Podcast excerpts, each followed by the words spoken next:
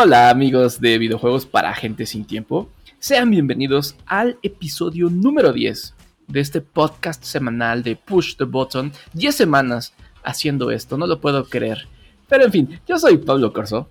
Conmigo, como siempre, está mi queridísimo hermano Jack, ya de regreso en su ciudad natal. Hola Jack. Hola hermano, ¿cómo están? Ya en el número 10, Dieguito de la suerte. Qué bueno, qué felicidad. Qué chido, la neta, de que ya estemos 10 episodios en este lugar y, se, ha, portado bastante padre la comunidad. Saludos a todos, obviamente.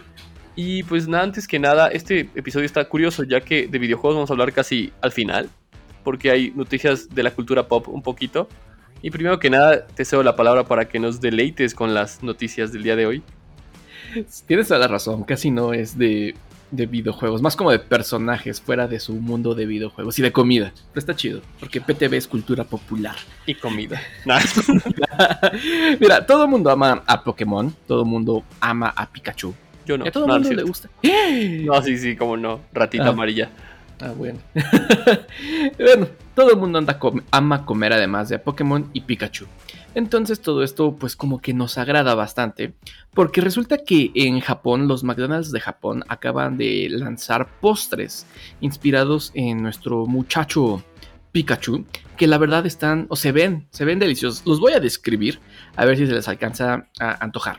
El primero es una malteada de un sabor que no se me hace como tan común para malteadas, pero se me antoja. Sabor durazno durazno para McDonald's, un McShake, lo están haciendo llamar. Y en tu vasito viene un Pikachu saludándote. Está increíble. El segundo es el que más se me ha estado antojando a mí desde que lo vi. Es una especie de McFlurry. Ya saben, como este heladito. El helado es de sabor banana. Además lo aderezan con un jarabe de chocolate. Y para coronar le ponen unas nueces, unas nueces moliditas. La verdad es que se ve muy, muy rico. Y en, en, el vasito también viene un Pikachu, pero así como que agarrándose los cachetitos. No sé por qué, pero chingón por Pikachu. Y el tercero ya es como que dices, bueno, no podía ser todo maravilloso. Es el pie de, de manzana que hemos comido toda la vida de, de, McDonald's. Pero en su empaque viene un Pikachu corriendo hacia el pie. Están bastante divertidos, McDonald's de Japón. Y además, si están por allá, pues también pueden pedirse una cajita feliz porque durante los siguientes meses o semanas, hasta que se acaben, va a haber juguetitos especiales de Pikachu que están curiosos. Órale, no, sí suena delicioso, delicioso. Y en especial ese McFlurry que dijiste. No soy muy fan del helado de, plátano, menos porque me siento que es saber cómo ese chicle motita. Digo, no creo que Japón lo conozca, pero seguro siento que sabe así. Pero, Motita San. Sí, pero pues en la vida hay que probar de todo a ver qué tal, ¿no? Para no quedarte con las ganas. Y dicho esto, hace una semana hablé de un nugget que valía 36 mil dólares de que salió en el meal de BTS, exactamente en McDonald's. McDonald's patrocinanos, no, es cierto. Bueno, no. eh, bueno, y encontraron un nugget en forma del tripulante de Among Us. Bueno, pues el día de hoy se vendió en 100 mil dólares. Lo compró una fanática de ambas cosas, tanto de Among Us como de BTS. ¿Y cómo hizo esta chica para comprarlo? Bueno, pues se le ocurrió muy fácil decirle, papá, dame 100 mil dólares, quiero comprar algo y listo. Entonces el papá dijo, mi hija quiere empezar a invertir, ¿no? Entonces imagínense la cara del papá al enterarse, imagínense lo pobre diablo cuando se enteró que compró un nugget, un maldito nugget que seguro ya está echado a perder. O no, ¿verdad? Es que las cosas de McDonald's luego no se echan a perder. Pero van a vivir más que uno. sí, ¿no? Igual, igual que, que eso. Yo diría que debería conservar así como en un empaque al vacío, ¿no? Y luego así ponérselo como esclava, ¿no? Como cierto personaje que nos vas a contar. es que imagínate, 100 mil dólares por un nugget. No, no mames. No, no, no. por, eso, ¿Eh? pinche McDonald's en México con eso, no me chingues. Pues, güey, vas a McDonald's y hablas con uno ahí de, la cocina y dices, fíjate, güey, podemos aquí hacer un nugget que tenga formita de este cabrón de Among Us y nos hacemos millonarios. Y ya. Poco te va a decir que no. No, no, están tronados, pero bueno. Bueno, y hablando de la cadenita que tanto, que tanto mencionas, Jack, seguro recordarás este sábado, no, domingo. El domingo fue la, por algunos esperada, pelea entre Logan Paul y Floyd Mayweather, donde se agarraron a trancazos en Miami, si no me falla la memoria. pues cada quien, ¿no? Sí, sí, sí. Pero lo que nos llamó la atención a, aquí a, a, todo el crew de PTV es que ya sabes, como, como en todas las peleas de box, la caminata hacia el ring es como de mucha festejo y festividad y música y presumir y así. Uh -huh. para, esta, para esta caminata, Logan Paul salió con todo el bling bling que se le ocurrió. Bueno, de hecho no, solo salió con una cadenita.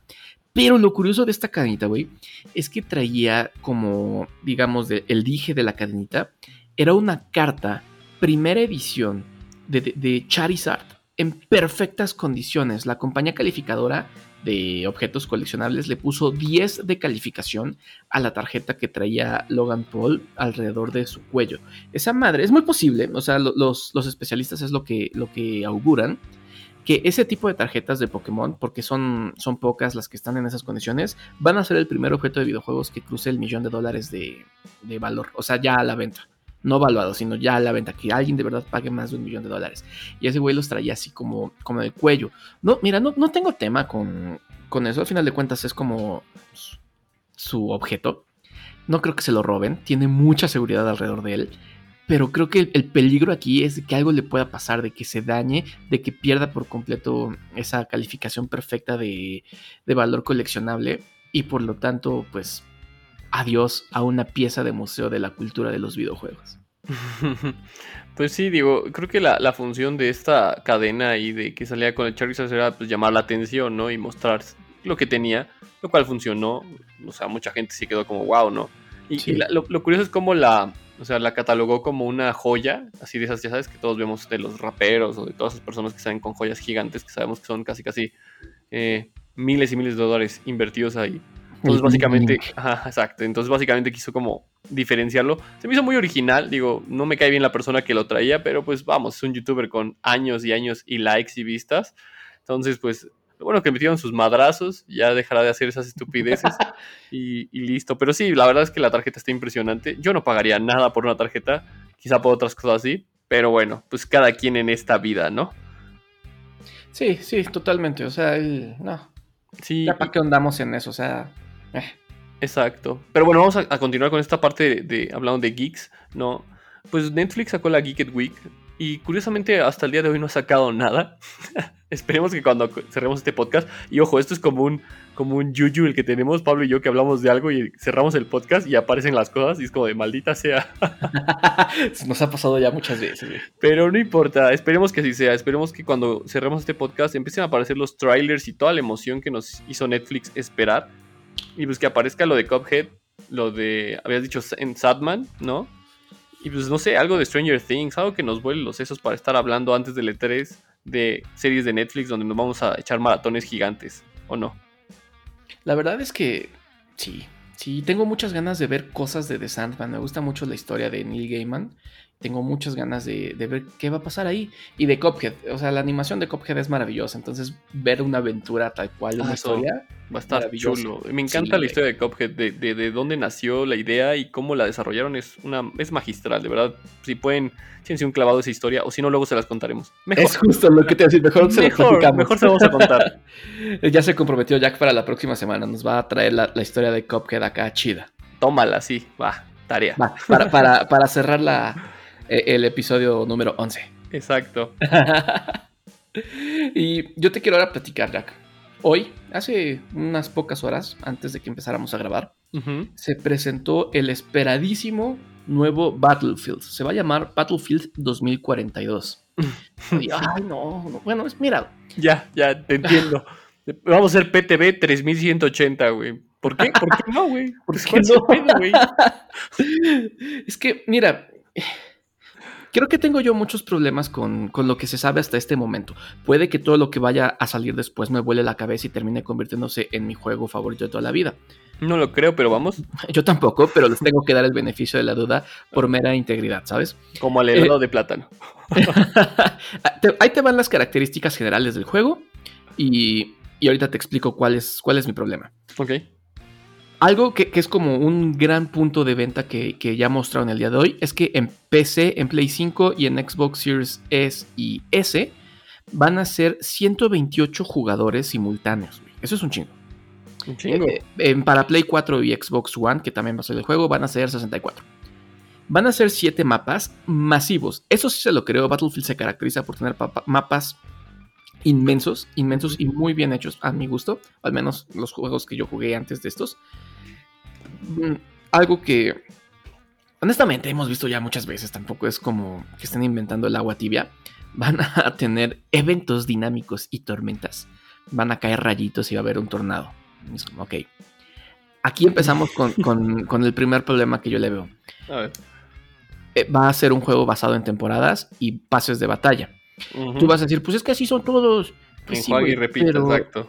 Independientemente de eso, o sea, Battlefield 2042 no es un juego gratis, es un juego que va a tener un precio seguramente choncho, como todos los juegos de estreno. Y además vas a empezar a pagar pases de batalla. Eso, es un modelo que se empezó para los juegos free to play. Es la definición de un juego free to play. ¿Por qué tengo que pagar además en un juego al que ya le di pues, bastante dinero? Pero bueno, está bien. Se los pasamos, a pesar de que no tanto. Eso es un punto que, si lo mantienen va a ser negativo en la reseña PTV. Eso sí, anunciaron que uno de estos pasos de batalla va a ser gratis. Algo que sí se me hace bastante imperdonable es que no va a haber una campaña, va a ser un multiplayer. Ah, chingada, o sea. ¿No hay campaña? O sea, lo mismo de siempre. O sea, literal es un Battle Royale, fin. Es un Battle Royale lo que ah. nos van a vender. Pues ya. Porque, eh, o sea, todo, Warzone, Fortnite, este juego feo de Ubisoft, no me acuerdo cómo se llamaba. Hyperscape. Ese. O sea, hay, muchos Battle Royales y todos tienen pases de batalla y así, pero todos son gratis. No tienes que comprar un juego de 1700 pesos para jugarlo y después pagarle por ropitas y cosas del estilo. Pero bueno, va a haber una, una beta abierta. Todavía no se ha dicho cuándo, pero sí es como algo que va a estar eh, ahí disponible. Se va a probar, por supuesto que se va a probar. Incluso hacemos ahí por ahí un stream algo que, pues mira, eh, si hay algo bueno que le puedo dar al, anuncio de hoy es que están siendo honestos con respecto a las versiones un tanto limitadas para la generación pasada.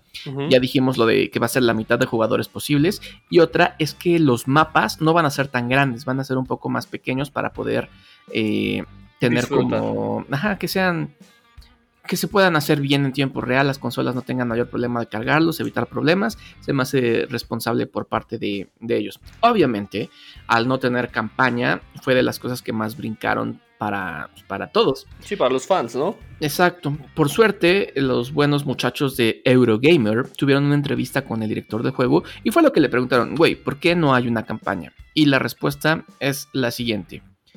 Voy a traducir en tiempo real, perdón si me escucho como trabado. Creo que eso es algo que nos permite realmente enfocarnos en lo que somos mejores, dijo Daniel Verlin, director de Battlefield 2042. A nuestros amigos de Eurogamer. Si tomas el ADN del estudio, ¿qué es lo que hemos estado haciendo por tanto tiempo? Vamos, no vamos a poder hacer una campaña single player tradicional en estos días pero vamos a poder poner todo el énfasis y recursos en construir un multiplayer de profundidad, porque eso es lo que hacemos mejor. Pues, pues, no lo sé, Rick. No, no, no, yo de plano, o sea, simplemente no voy a dar expectativas as always, pero pues no esperaré mucho nada de este juego y mucho menos del multiplayer. Siento que va a ser un, un mismo juego de siempre. Pero hablando de juegos de siempre, hablemos de la nueva temporada de Fortnite que se estrenó ayer. Ayer, sí, ayer en la madrugada se estrenó y es de Aliens. Tumero mole, mano. ¿Tumero mole? Tumero mole. Va a salir Jaime Maussan, dicen. No, es cierto. Estaría increíble ese skin de Jaime Maussan. Skin de tercer milenio. No mames, ya, dame todos los skins. Bueno, el es que eh, personajes interesantes van a aparecer en el pase de batalla, o más bien aparecen en el pase de batalla. Y tenemos a Clark Kent, o sea, Superman. Y tenemos a Rick de Rick y Morty, lo cual se me hace bastante genial que empiecen a meter eh, este tipo de personajes. O sea, de DC, o sea, en, especial esto. Ya tienes a Aquaman, Batman, Flash y Superman, tienes la Liga de la Justicia. Y tienes del otro lado a Iron Man, Thor, Capitán América, este Black Panther, ya tienes a los Avengers. O sea, si, creyeron alguna vez jugar un Battle Royale donde existían estos personajes juntos para reventarse ni siquiera superpoderes, sino a plomazo limpio, O sea, no, no, no. Para mí es mágico, mágico. Pero bueno. Estoy muy emocionado, estoy muy emocionado. Hace ratito me marcó Charalito, que es como gran seguidor de PTV, y me estaba comentando que la versión alterna, ya que cuando desbloqueas a Rick, digamos, ves que todos tienen como una transformación. La transformación del skin de, de Rick va a ser cuando el que es como una gelatinita verde, que es como pura maldad. Ah, no manches, en el episodio de la. Ah, es buenísimo. Cuando se purifican. Ajá, sí, ese va a ser. Exacto. Oh, no manches. No, no, no, qué increíble. Yo, ya quiero verla, pero ¿sabes qué vamos a hacer? Después de la E3, Pablo y yo nos vamos a aventurar a jugar esta temporada de lleno. Vamos a hacer streams, vamos a manquear a gusto. Y están invitados todos los que quieran a formar parte así de nuestros streams. Pues para jugar ahí, compartir anécdotas y risas y por qué no buenas victorias y buenas, em, buenas metidas de balas que nos van a meter y nosotros también, ¿por qué no? Pero sí, básicamente eso, va la, la, temporada, es una invasión alienígena, creo que hay armas alienígenas, desconozco mucho, pero esta temporada se ve, se ve interesante para nosotros y yo creo que para los jugadores también, ¿no? Sí, definitivo, o sea, estoy muy emocionado por regresar a Fortnite después de varios meses de no jugar. Sí, va a estar bueno. ¿Estás listo para el reto? Estoy listo, estoy muy listo. Y hablando de retos rápidamente, nada más quiero hacer un paréntesis interesante. Hace tiempo yo fregué mi Switch jugando, Fortnite. sí, lo, fregué y, fue una encabronada porque se le quemó el ventilador interno. Y, de verdad, no tienen idea, esto es verídico. Este. Me puse a buscar quién me lo podía arreglar y pues la maté, no sé cómo se llaman los, los oficiales de Nintendo. Bueno, esos señores trataban miles de meses en comunicarse. Sé que son buenos, pero bueno, la verdad es que yo no los busqué y busqué por otro lado. Y di con alguien que se llama Doctor Geek, que están en Santa Fe. Me atendió Peter, Pete Miranda, un sujeto muy agradable, de verdad muy profesional y la verdad lo mando un saludo, hermano. Me dejaste me dejaste el Switch como nuevo. No les miento, la atención es como si llevaras un o sea, es como llevar a no, o sea, no no tienen idea, es una atención impresionante, impresionante. Y también quiero saludar a Carlos Aguilar, que es de una de una tienda que hablaré de ella en el siguiente podcast porque quiero que Pablo experimente lo que yo experimenté para que entonces hable igual de emocionado como yo. Él ya sabe de qué se trata de lo que les voy a decir, pero yo creo que la próxima, la próxima edición voy a hablar un poco más de eso. Pero mientras este saludo va para Pete, para que de verdad llévenlo a Doctor Geek, así búsquenlo en internet. Está difícil de encontrar, sí, porque son, la verdad, son muy profesionales y no como que no atienden a todos, pero realmente sí dieron un servicio excelente. todas mis dudas me las resolvieron me trajeron, obviamente, los, este, digamos, las componentes originales, no los chinos, y te entregan todo así certificado. Entonces es, una experiencia brutal y uno siente que, que, lo tratan con respeto y no que te quieren picar los ojos y súper accesible. La verdad es que había ido a otras plazas ahí de la tecnología y esas mamadas. Y pues no, o sea, de 4 mil pesos, dice, mejor me compro otro, ¿no? Entonces, no, me salió súper accesible la reparación y les agradezco mucho la atención. En fin, gracias y ahora sí, después de decir mi, mi saludo, quiero darte la palabra para que nos cuentes cómo va a estar la parte del E3. Sí, tengo, tengo que ir a este lugar. Cabe mencionar, amigos, que no es una mención pagada. Jack pagó su reparación, pero fue muy bueno el trato, entonces todo estuvo muy chido y voy a ir pronto para que me arreglen mis Joy-Con porque ya están drifteando y no, no, no quiero que me pongan ahí un, una refacción china o algo por el estilo que me lo vaya a dejar igual en dos meses. Entonces yo creo que sí estaré yendo con Doctor Geek. Sí, no, fíjate, rápido, o sea, neta no es pagada, no, la verdad le dije a Pete, le dije, oye, te voy a saludar en el podcast porque estoy muy agradecido contigo y quiero que la gente sepa de este lugar, porque así como yo de ver un buen de cabrones que tienen problemas con su Switch o con consolas y no conocen a alguien que tenga la dedicación y la, el profesionalismo que tienen ustedes. Fin.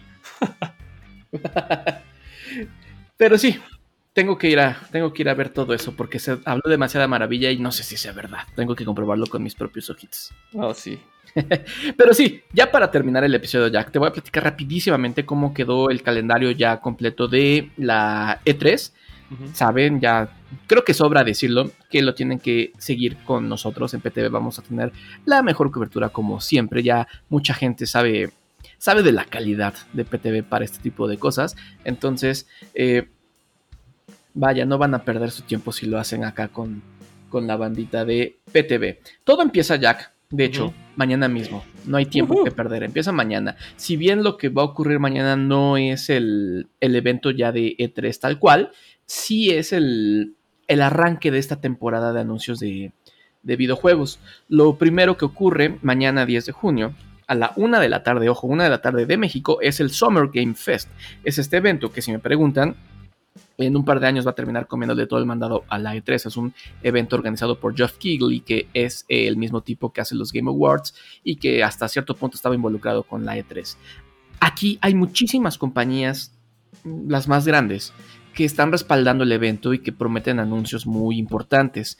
Por alguna razón va a estar Jeff Goldblum de invitado, ya saben, el científico del caos de Jurassic Park y la mosca y creo que no ha hecho más desde entonces, este, pero lo queremos mucho, va a estar ahí presentando algunas cosas. Va a haber una presentación en vivo de Wizard y Jack. Ya lo mencionamos ayer, pero no está de más mencionarlo, somos co-streamers oficiales del evento, vamos a poder estar ahí platicando, reaccionando en vivo, síganlo en nuestro canal de Twitch, vamos, vamos a poder poner bien la transmisión de Wizard, ¿eh? se, tienen las licencias, nada de que nos lo cortan o nos ponen música de elevador. Mañana, 10 de junio, una de la tarde, Summer Game Fest. vamos a cantar. Vamos a cantar. hey, hey, Ah, sí. Y la de. Ay, ¿cómo se llama la de Island of the Sun? ¿Será esa? Ah, sí, no mames. Mejor no cantamos. Mejor no cantamos. Ah, pues está padrísimo, ya estoy emocionado. Yo quiero estar en todo, pero voy a estar en donde pueda porque no tengo tiempo, así como ustedes. Y este podcast se acabó. Tararán. No mames, ¿cuál se acabó? Todavía falta mucho. Ah, sí, eh, de hecho sí, falta mucha presentación. No, todavía no se acabó. sí. Eh, sábado, 12 de junio.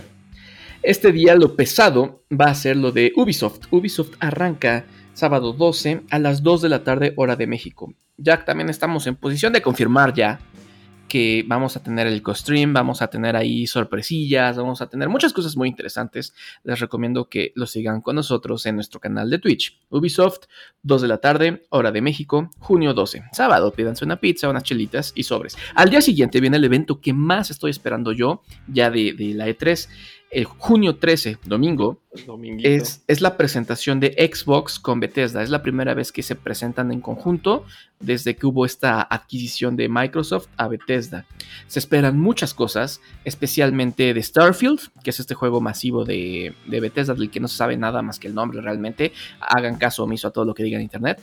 Y de Halo Infinite. Ya es hora de que veamos algo que no sea desastroso como lo que nos mostraron el, año pasado. Ah, yo sí quiero ver algo desastroso. Yo quiero ver otra vez al monito ese. El Craig. Ay, tu meme del chocolate, no más, no lo supero. Tomándose el chocomix y está increíble. Ah. Mira, yo te puedo apostar a que va a haber alguna especie de easter egg o algo por el estilo en el juego final a Craig. Maybe, maybe, pero bueno. ¿Qué más? ¿Qué más? Este evento ocurre a las 12 de la tarde, hora de México. Uf, a la hora, a la hora prometida. A la hora prometida. El lunes 14 realmente no hay como tanto. Tal vez lo más importante sería la presentación de Take Two. Va a haber por ahí un, show de, de, juegos indie y algo de Capcom. Pero realmente de Capcom no va a presentar nada nuevo. Ya se dijo. Entonces me. Lo fuerte viene el martes 15 porque es la presentación de Nintendo a las 11 de la mañana, hora de México. Esto va a ser 15, 15 de junio, es como cierra la, la, E3 y por supuesto por la noche nosotros tenemos un live digiriendo todo lo que hayamos visto en estos días. Síganlo con PTV en todas las redes sociales, Instagram, Twitter y por supuesto en Twitch. Ahí soné como a Leo. No, pues sí, pero saludos a Leo. A Leo saludos a Leo. Por cierto, esto, este trabajo no es algo que vayamos a hacer solos. Vamos a estar ahí. Leo precisamente va a estar produciendo todos los, los en vivos, todos los co-streams, los podcasts que vamos a grabar después de cada presentación.